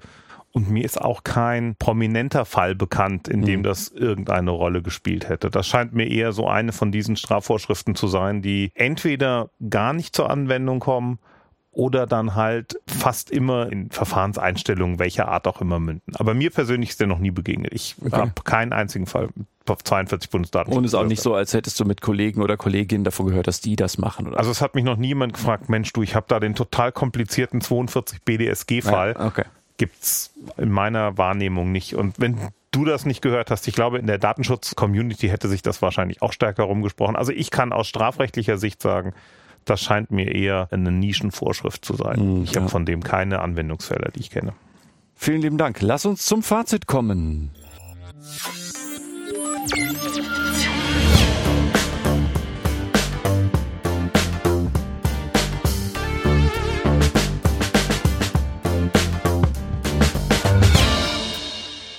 Fazit. Also ich habe rausgehört, du hältst diesen geplanten 127 Strafgesetzbuch für überflüssig, weil das, was da unter Strafe gestellt werden soll, auch heute schon strafbar ist, sogar durch dieses Zwecktatbestandsmerkmal eher so ein bisschen einschränkend wirken dürfte. Ja, ich halte die Vorschrift definitiv für überflüssig. Ich glaube, da ist kein Regelungsgehalt enthalten, der wirklich was Neues bringt das mit dem Zweck, das ist tatsächlich so ein Punkt, wo ich mir nicht sicher bin, ob das nicht was wäre, was Verteidigungsmöglichkeiten eröffnet. Ganz sicher bin ich mir natürlich jetzt auch nicht. Es ist mhm. eben ein Entwurf einer Vorschrift und möglicherweise ist das Zweckmerkmal am Ende gar nicht das Problem. Aber ich kann im Moment keinen Anwendungsbereich erkennen, der jetzt notwendigerweise ein 927 StGB erfordert. Vor allen Dingen auch deshalb, weil auch der ja selber sagt, ich bin eine Rückgriffsvorschrift. Also ich komme nur zur Anwendung, wenn nicht eine andere Vorschrift das sowieso schwerer schon macht. Das ist von der Formulierung her so, wobei man natürlich ehrlicherweise sagen muss, das habe ich ja vorhin zum Ausdruck gebracht, der Strafrahmen in dieser Vorschrift des 127 ist enorm hoch, so dass man schon auf die Idee kommen könnte zu sagen, naja, in anderen Vorschriften ist das gar nicht schwerer bestraft. Dann kommen wir aber möglicherweise auch dann irgendwann in die absurde Situation, dass der 127 nur deshalb eine Anwendung findet, weil er so einen hohen Strafrahmen okay. bietet. Ja. Also, dass man sozusagen sagt, naja, wir hätten das schon auch früher bestrafen können. Nur der 127 bestraft das ja viel schärfer, weil wir ihm so einen hohen Strafrahmen gegeben haben. Und deswegen kommt er zur Anwendung. Das kann nicht der Sinn von der Vorschrift sein. Mir kommt das so ein bisschen vor, als wäre es eine Chili-Soße, die manche Leute halt auf alles draufhauen wollen. Schöner Vergleich, ja. Ähm, ich sehe das nüchtern. Ne? Für mich ist das ein Aktionismus, der von irgendjemandem für notwendig erachtet wurde und der genug Unterstützung in der Bundesregierung gefunden hat, um zu einem Gesetz werden zu sollen. Ich halte von solchen Vorschriften grundsätzlich nichts. Wenn du einen Wunsch frei hättest in Bezug auf die Vorschrift, welcher wär's? Das ist ganz einfach. Nehmt die Papiere, zerreißt sie, werft sie weg. Lasst das Strafrecht an der Stelle so, wie es ist, ist ausreichend und, und funktioniert. Okay, gut. Dann, liebe Hörerinnen, sind wir mit euch zusammen beim Ende angekommen. Wenn wir einen Aspekt vergessen haben, den ihr gerne besprochen haben, äh, besprochen gehabt hättet, ne? Gespro besprochen gehabt besprochen, die, den ihr gerne besprochen gehabt hättet. Ja, ja so ist es. Dann äh, sagt uns diesmal bitte nicht Bescheid. nee, äh, also normalerweise sage ich mal, sag dann Bescheid, aber in unserem Fall ist es ja so, dass wir eh über einen Entwurf dieser Vorschrift sprechen. Ja, es, es kann ja Fragen geben, die sozusagen, ich habe ja nicht nur über den Entwurf gesprochen, sondern über andere rechtliche Aspekte. Wenn es dazu Fragen gibt, gerne, aber zu dem Entwurf in der Tat, ja. das ist ja auch immer noch viel im spekulativen Bereich. Ja. Also klar, vieles wissen wir, also insbesondere ich nicht, aber der Oliver auch noch nicht, wird sich zeigen müssen, auch so wie das damit weitergeht. Aber was ich sagen kann, ist, mir hat das sehr viel Freude gemacht. Ich finde das auch wahnsinnig spannend und um dich so ein bisschen da in die gefühlte Verpflichtung reinzuholen, dass wir wieder eine Folge miteinander machen, möchte ich jetzt gerne die HörerInnen instrumentalisieren und sagen, wenn es andere Aspekte aus dem Strafrechtsbereich gibt, die so ein bisschen mit IT-Recht auch zu tun haben, also viele Sachen sind sonst einfach zu weit weg, dann sagt auch gerne Bescheid bitte. Ihr kennt das ja schon, Feedback gerne auf Twitter an legal-bits, in unserem Fall auch an kipper mit Doppel-P unterstrich Oliver oder an mich at ra unterstrich Stiegler oder wenn ihr lieber E-Mail schreiben wollt, könnt ihr auch nach wie vor schreiben an podcast at stiegler-legal.com. Olli, herzlichen Dank. Ich habe ja schon erwartet, dass es Spaß machen würde. Das hat sich komplett bestätigt. Vielen lieben Dank. Auch für mich sind einige Sachen rausgefallen, die ich auch noch nicht wusste. Also mir hat das auch einen Riesenspaß gemacht und ähm, ich äh, bin gerne bereit, hier nochmal zu kommen und über Themen zu reden, zu denen yes. ich was sagen kann. Es gibt eben viele Themen, zu denen ich nichts beitragen kann, aber ich habe auch zu vielen eine Meinung, was das Strafrecht angeht. Also insofern, wir finden da bestimmt irgendwann wieder was, was auch die Hörer interessieren könnte möglicherweise allgemeinere Sachen, möglicherweise vielleicht irgendwann doch mal zu sowas wie einem Verbandssanktionengesetz, wie auch immer das heißen mag, in der nächsten Legislaturperiode. Ich gehe davon aus, dass egal wie eine Regierungskoalition aussehen mag, jedenfalls eine Partei daran beteiligt sein wird, die ein Interesse daran hat, sowas durchzusetzen. Ich gehe davon aus, dass die Grünen sein werden, aber vielleicht vertue ich mich da auch. Aber wenn es die SPD ist, die wird auch weiterhin darauf bauen und ich glaube, Ganz wahrscheinlich ist es nicht, dass eine Regierungskoalition ohne Beteiligung einer dieser beiden Parteien zustande kommt. Insofern wird es wahrscheinlich auch da wieder was geben.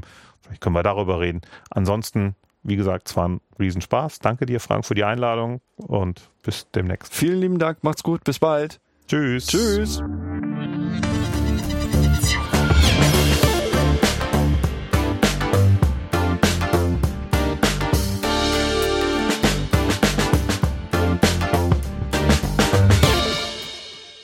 Legal bits.